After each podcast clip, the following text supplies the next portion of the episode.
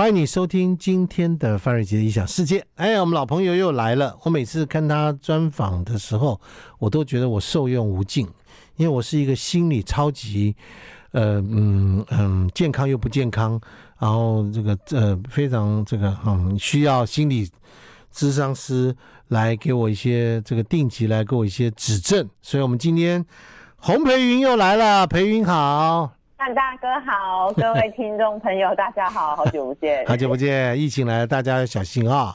除了防卫之外，今天洪培芸有出一本新书，叫做《心理防卫》。好，这个呃，心理防卫这件事情在心理学上到底是什么样的一个理论呢？它最早是由弗洛伊德提出“心理防卫”好这个词哈，那。它其实是心理防卫，它是一个统称，也就是说有很多种状况，它都算是一种心理防卫机制。那心理防卫的用途就是用来保护自己，哎，不用去面对这个让自己觉得很想逃避的事情，然后也可以保护自己，不用去揭穿那个也许自己很不安、很羞愧、很愤怒哦等等负面的情绪。所以我们在在我们的人际关系里面，我们常常碰到有些人，他做一些行为模式，其实你如果听懂我们今天跟洪培云心理师的这个这个专访的话，你就会知道他其实在做的行为模式是在做心理防卫。好，现在我们今天来教大家这个心理防卫呢，好比说，你看到有一个妈妈。无缘无故就开始骂老公、骂孩子、骂什么人，或者爸爸回到家就开始抱怨这个、嫌这个、嫌这个东西，对不对？培云是不是常有这样的状况？对不对？这个太常见了，这一题这个这个作用几乎是所有人都曾经或正在深受其害的啊。嗯，对。那在这种心理防卫当中，它到底是什么？这在其实就是心理防卫机制当中的一种，叫做转移。嗯。那那转移的意思就是说呢，他把别人，啊通常都是比自己强的人哈，引发的不愉快情绪，然后把它导向哦，比起自己比较弱，但不是引发者的人身上哈，有点像是发泄哈，好，然后因为这样子做的好处是什么？哎，我把这个怒气转移到一个相对弱的人身上，对我来讲比较安全，嗯，因为比较不会有被威胁的感觉。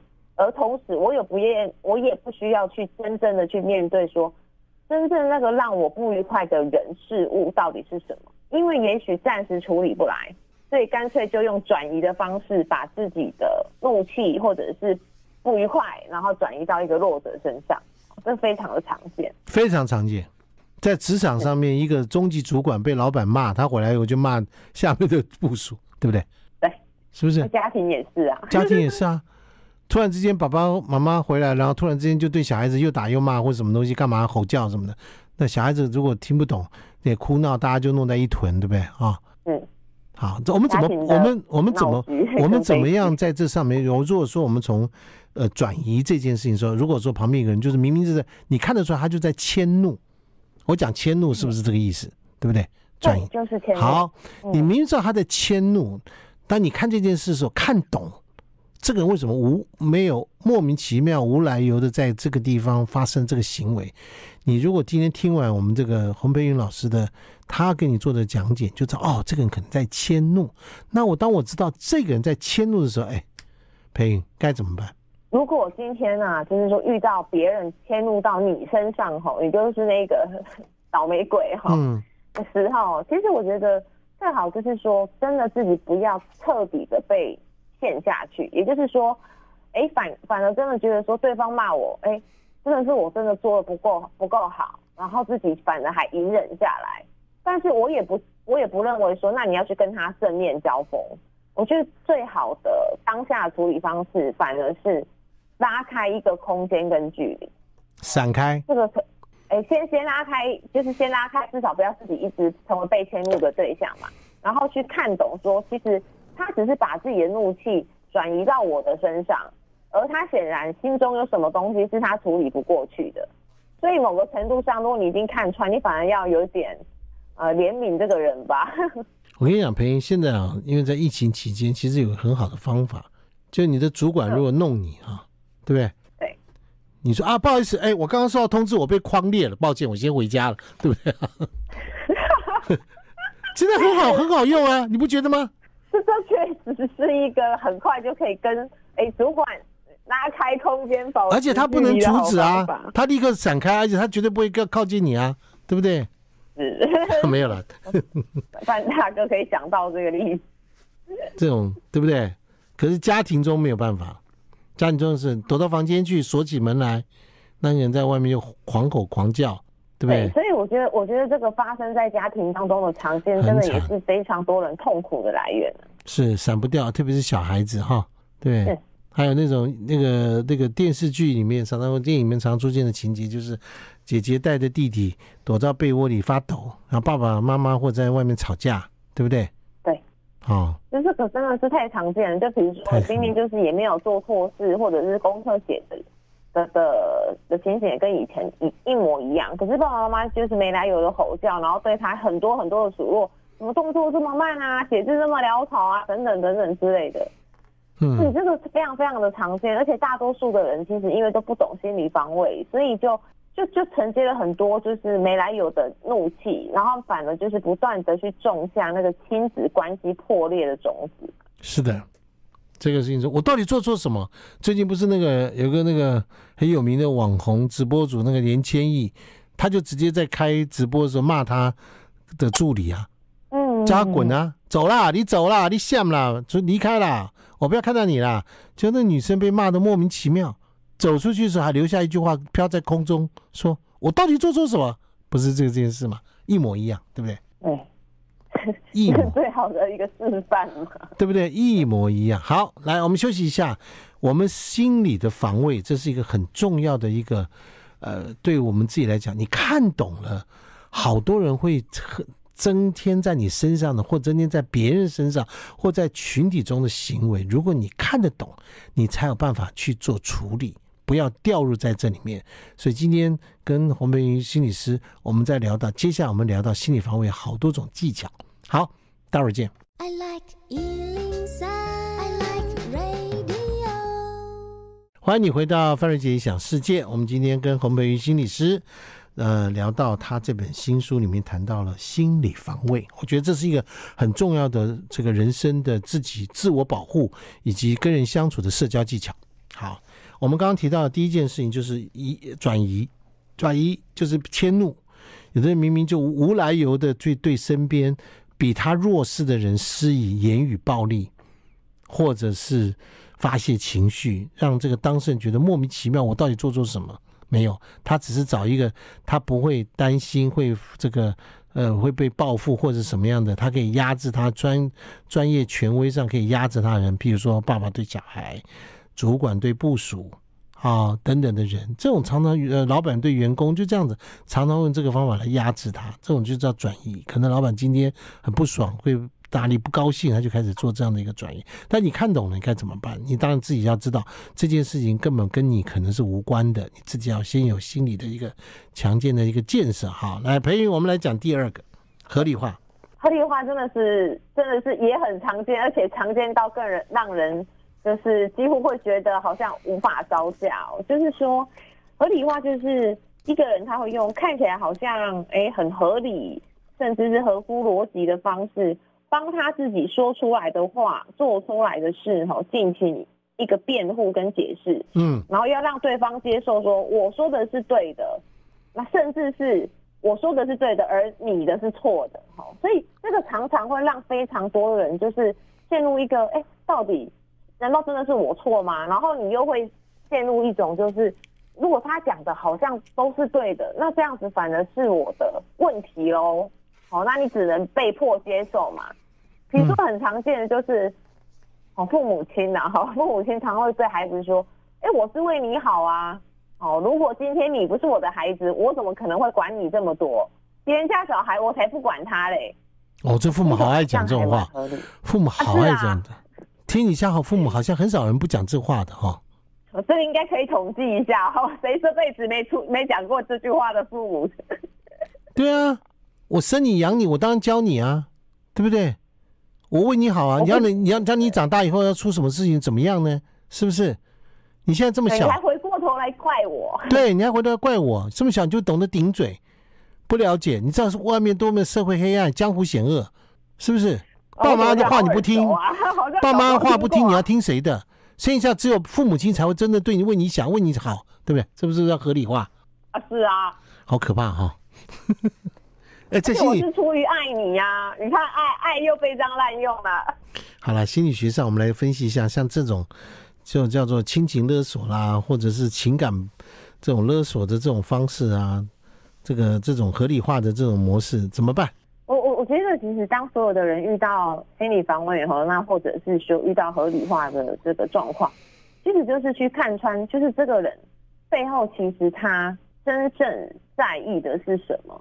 我觉得很多时候，所有的人，包含我一样，我觉得很多时候，我们一遇到对方的情绪比较高涨的时候，哎，我是为你好，其实我们常常是会不自觉的就就买单了，就会陷在他的情绪里面跟着起伏动荡哈，可能跟着生气哈，然后跟着想要去反驳或辩驳他。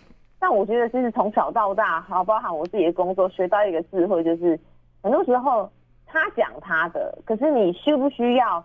跟着他的合理的那个理哈，跟着他的运作的逻辑走，就是我觉得自己要能够去冷静下来跟判断。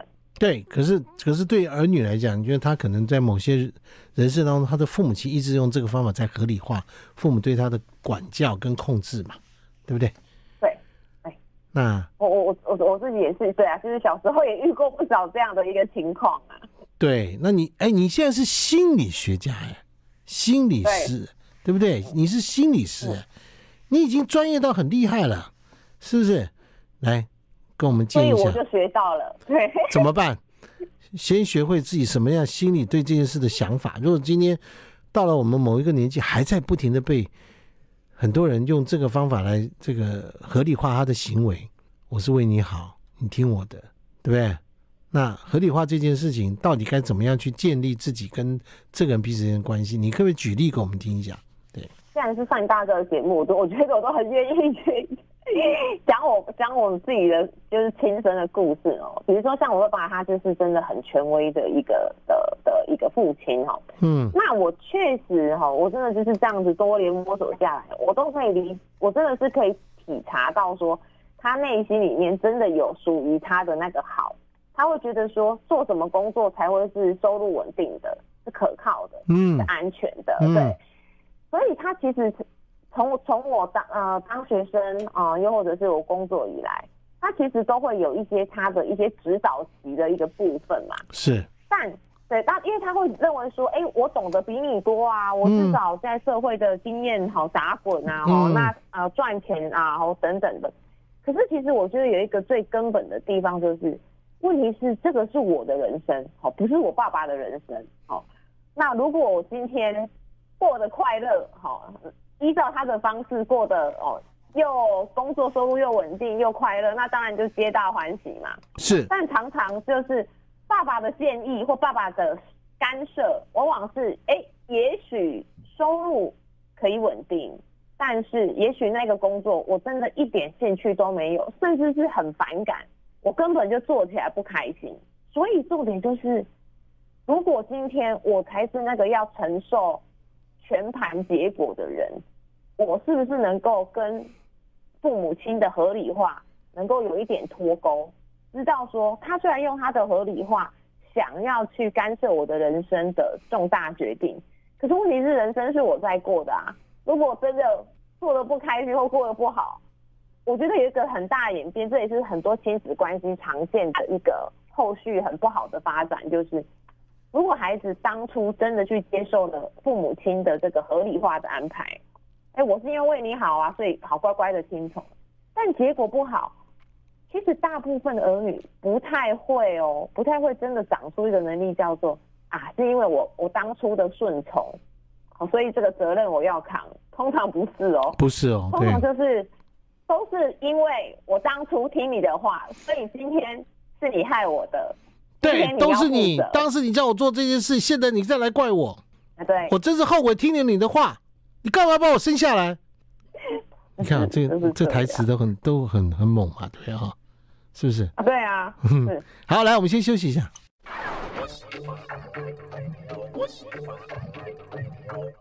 欢迎你回到范瑞杰异想世界。其实亲子之间常常会出现所谓叫做这个心理防卫里面的很重要的事情，就是因为父母亲会把他的想法放在孩子身上。好，那么在这种模式当中，合理化的结果就是父母亲常常说：“我是为了你好，所以你要听我的。”结果孩子听了他的，压力很大，因为他更就像那个培云一样，我们的今天的特别这个专访来宾。洪培云心理师一样，说他当时你的工作，你的父亲就是很不放心嘛，对不对？对，是不是？你做心理师，他非常反对，是不是这样？说，可能最早的时候，我大学读社会学的时候，他并不会那么赞成。那当心理师，应该说，我觉得对于上一代的的父母亲来讲，对他们来讲，军公教就是公职人员是最好。当然，嗯，对一定的嘛，这很很容易想得到啊。对。对，所以他当初就会很希望哇，你要是可以读什么师院啊，然后就是循规蹈矩的过完你的一生，好、哦，该结婚的时候结婚，该该生小孩的时候生小孩，对，这样就好了啊。那殊不知就是我某个程度上有一点叛逆的成分在吧？你你后来怎么跟你爸爸沟通？我是很好奇这件，我很好奇一个心理是怎么跟他爸爸沟通。我我我觉得我我就是一个小时候阳奉阴违，然后长大，因为我觉得阳奉阴违才不会才可以减少不必要的冲突跟牺牲。OK，嗯，也不要折损自己的战力，这样。你的阳奉阴违嘞？你的行为，你的你会讲什么话来阳奉阴违？爸爸这样子。哦，不会不会不会，我我还是很有骨气的。哦，还有，好，那你讲什么来？我听听看。我我我觉得，如果在我很气的当下，我有些时候我可能是不说话，我是很擅长冷战的。哦，冷冷战，嗯，对。然后然后等到要考大学的时候，就是尽可能贴远离家乡的学校，就是尽量的往北部嘛，因为我是高雄人，那尽量就是能够离南部越远越好，这样子。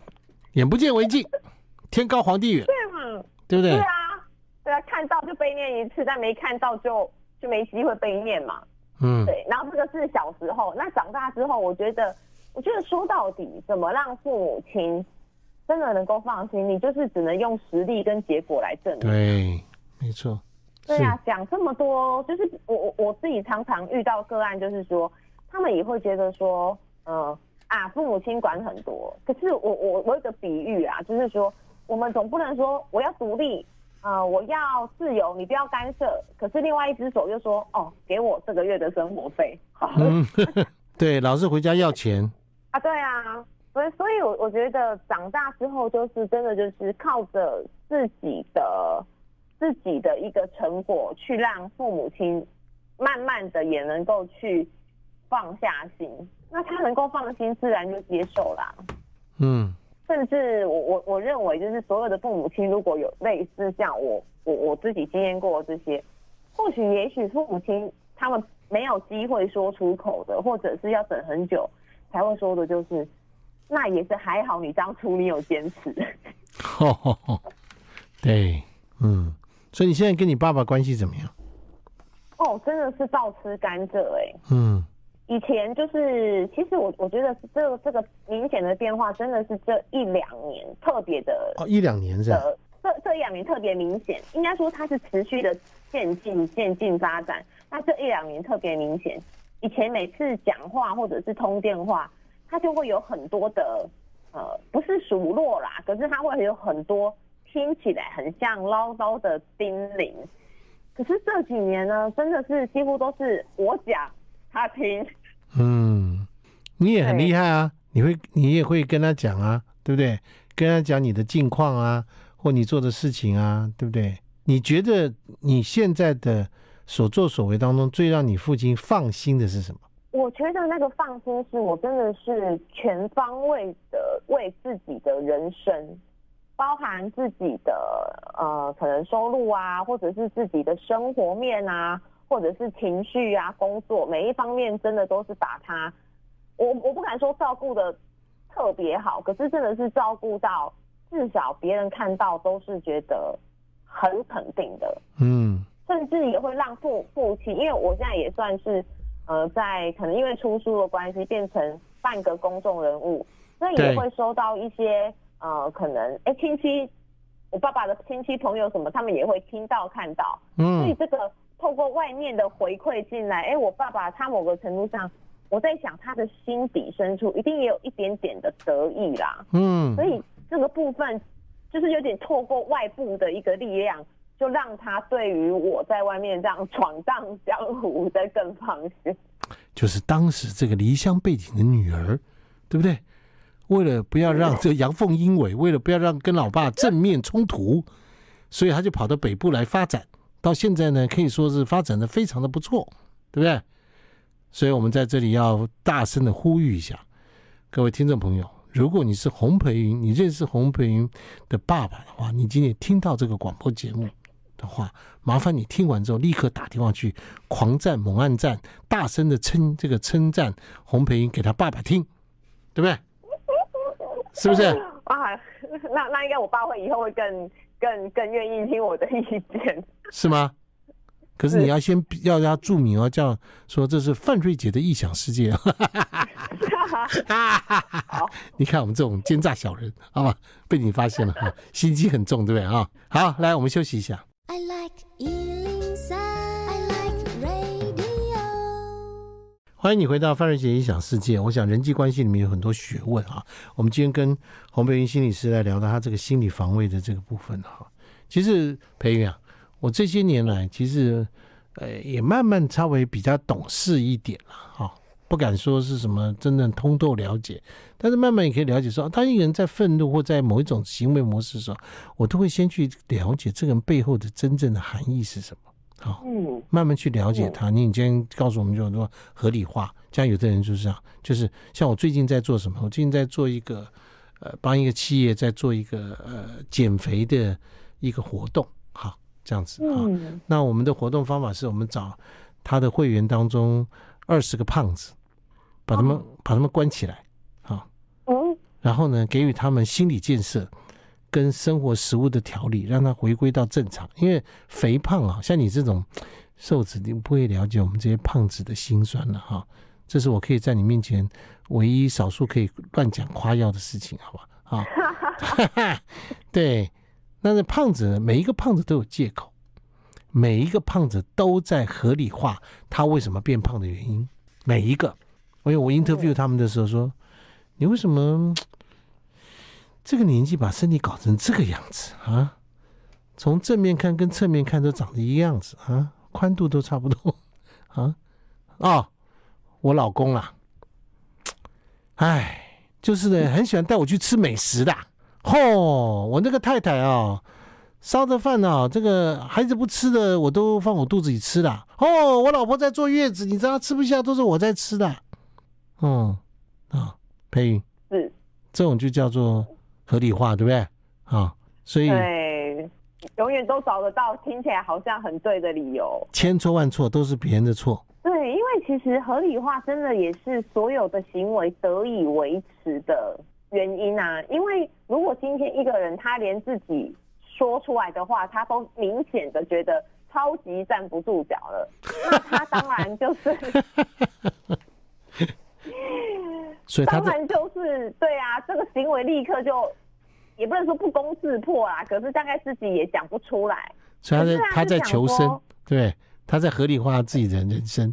哦，是啊，所有的人都在一个合理化的状态状态下过完了自己的人生了，是不是啊？我今天这样做的原因都是因为怎样怎样怎样怎样怎样这样的的部分，对啊、哦，是合理化里面还有一个很重要的部分叫控制。好，你要不要聊一下？我觉得控制是一个让让旁人压力非常大的一个状况。就是说，在心理防卫机制当中，里面特别去写到控制，就是你会发现有些人，他对于时间、事情，甚至是对于家人哈亲密关系的另一半的那个精准掌握度、控制非常的高哦。比如说几点几分要出门，然后几点几分必须抵达。完成什么事情，然后，然后呃，必须做到哪些事情，而这个东西其实是在防卫什么？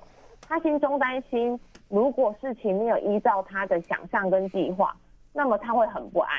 那对于他旁边的人来讲，一定会觉得，就晚一点出门，或者是晚一点到，那事情呢？其实有些事情啊、呃，大概呃做得不错就好了，不需要做到一百分啊。哦，所以旁边的人就会觉得哇，跟他生活在一起，压力非常的大，随时都好像在上紧发条一样。嗯，要碰到这种状况怎么办？我我觉得，如果是超级高度的控制的一个对象，其实真的有些时候自己是要有一些警觉性。哎，就是说，如果他的这个高度控制，基本上你会觉得非常的窒息哦，已经到很窒息的一个部分的，这个到底要怎么走下去？我我觉得是一个需要去 很难吧？对，有些是。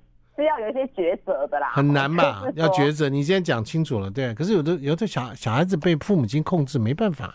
还有一些妈妈，对不对？把把孩子的什么下学、放学的时间，跟他的作息时间全部都控制住了。是，他们没办法，小孩子挣脱不了啊。对。对啊，所以如果像我一样发愤图强，立志北上或南下之类的。有啦，因为像我们以前有一个朋友，他就是这样，就是他从小就被家里控制、控制、控制，控制到他只只只想到说，长大以后想到赶快嫁人。哦，对，这很常见。逃避啊，就赶快嫁人，我嫁人我就不会被控制啦。是，就一嫁人嫁错了或者怎么样的，他只是把婚姻当做逃避的对象，就嫁过去之后反而更更更难过。然后再回到原，遇到一个更会控制的人。对，就是对，就是，反正是婚姻不好的话，再回到原生家庭的时候更可怕了。完了，看吧，我就告诉你妈，不听我的话吧，对不对？来了，是不是？以后听我的，好好在家里面，家里面没有缺你这双筷子。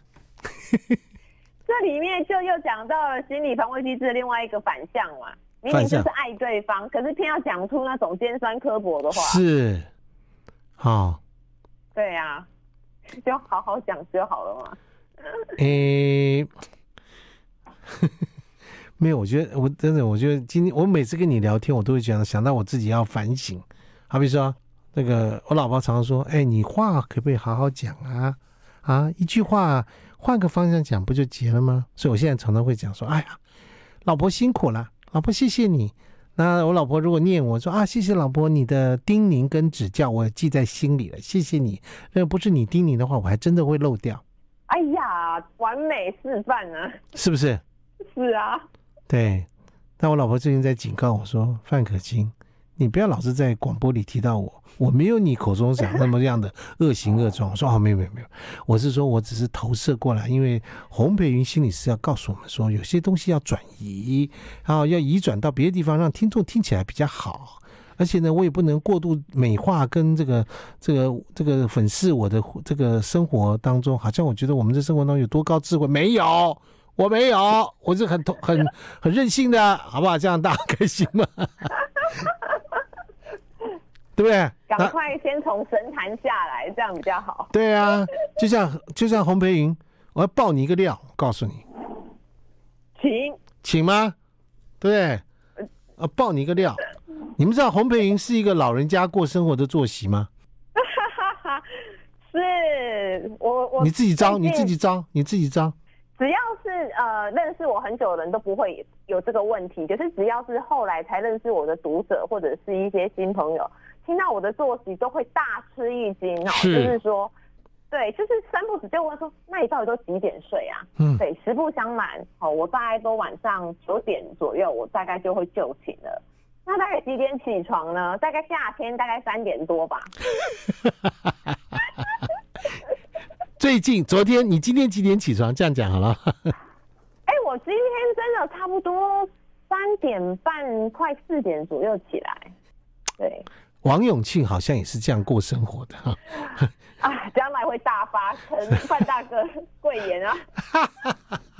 你有认识一个朋友，我们通常是三点多钟还没睡，好不好？有可能他是三点钟就起来了。老人家，哎、欸，爷爷奶奶跟那个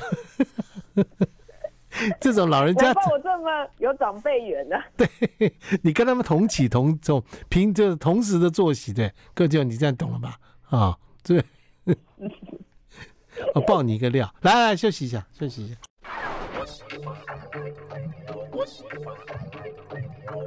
欢迎你回到范瑞杰异想世界。那黄培云那个他呢，是我们在这个现在目前在呃，在这个现在的这个心理师当中，许许多多心理当中，我个人认为他是一个又聪明又有很多利益个案，然后作息很怪异的一个心理师。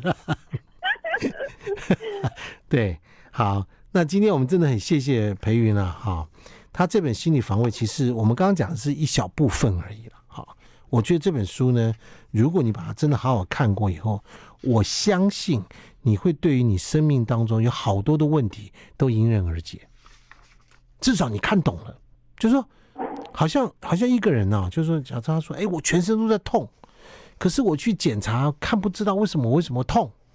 好像我一个朋友最近在这个职场上面，好，他在一个官大业大的一个职场当中，然后呢，他就遭遇到了这个他工作上一个困难是什么呢？就是说他他他的身边的同事呢，为了要排挤他，竟然去跟他的主管说说一些莫名其妙、莫须有的事件，然后他的主管也二百五，竟然跑来跟他讲：“哎，有人说你会降降降降降，不是二百五吗？这个这这个主管对不对？那讲这个二这个主管讲这个原因是什么？他就想要激怒他。”就想让他用个莫须有的罪名，让他觉得在那很痛苦。你说这群是不是集体变态啊？培、所以我这个朋友呢，他最近这个肩膀就非常的疼痛，嗯，查不出来的，嗯，那这是心身上的影响嘛？对，心理因素引起的，是不是？所以他一定要来看你这本书，叫《心理防卫》，把这本书每天念三次，然后跟抄心经一样抄三遍，好吧？我还蛮常蛮蛮常讲的耶，是吗？哎呀，是，是不是？把它抄抄一抄，当心经抄，抄一抄，对不对？自己自我跟心里面自己自己很多的对话要要要对自己说，因为你真的不值得，你真的不值得，因为你真的值得更好的人生。确实，没错吧？嗯，对，这是我写每一本书想要带给读者的一个最大的一个。一个一个意义就是说，每一个人都值得过一个很棒的人生，而这个很棒的人生，真的不是我们现在觉得说啊，我的人生已经就只能这样了，好痛苦哦，是就是这样子一天过一天，然后跟着烂泥和在一起，是绝对不是这样的。还有一种就是，你如果真的想当一个好父母亲，你真的想让你的孩子都愿意跟你讲心里话，你也要来看看洪培云这本书，叫《心理防卫》。多读一下，也照当心经抄一抄，好不好？你就知道你在犯同样的错误，你在做同样的事情，然后你最后再来怪孩子不跟你亲，没有跟你说什么东西，出去做了什么事情不让你知道，怎么样？对不对？你在婚姻里面一样的道理啊！你要来看这本书，对不对？了解说啊，你做你自己做的行为，我说就是这样，你会造成你最后的结果，好吧？就你吃这个食物就是会肥，你就爱吃。哎，就像我一个朋友就是这样的，对，才一六零就胖到九十几公斤。我说你为什么这样做？你你到底在吃什么？哦，我才知道，他吃他的宵夜是花五百块去买盐酥鸡，这样懂了吗？啊，好啦，嗯，大家都在摇头，你看小婷在旁边摇头。可是，一样的道理，你再去回头看每一个胖子，他吃的东西你就知道，他自己就知道，他种什么瓜得种种什么什么瓜得什么豆，就这样子。好，没有了。我在我这已经开始在那种嗯，好，你不要理我，我就自己要发泄一下。我也想要转移合理化我今天访问洪佩云的原因，这样可以吗？好，又带回了心理防卫的一个非常常见的一个重点啊、哎。这本书很棒，因为它里面教你很多的技巧，也告诉你所有的行为的模式是怎么样、什么什么等等东西，包括这里面有什么投射与理想化、否认投射与反向作用，还有升华与合理化。还有理智化，还有退化，你看各种不同的东西，都是心理学上很重要的一些的，我们应该生活拥有的尝试。你想要变成一个更好的人，你想要变成一个让孩子都很喜欢你的父母亲，会愿意投入你怀抱的父母亲，你想要在夫妻感情当中，这个互相能够一起走下去。好，这本书其实心理防卫是一个非常好的一本，这个这个书，你看朋友对你不错吧？好。啊好感谢范大哥，对不对？我现在在合理化我的行为而已，你不要感谢我。好了，谢谢裴云，好，谢谢范大哥，谢谢大家，谢谢，拜拜。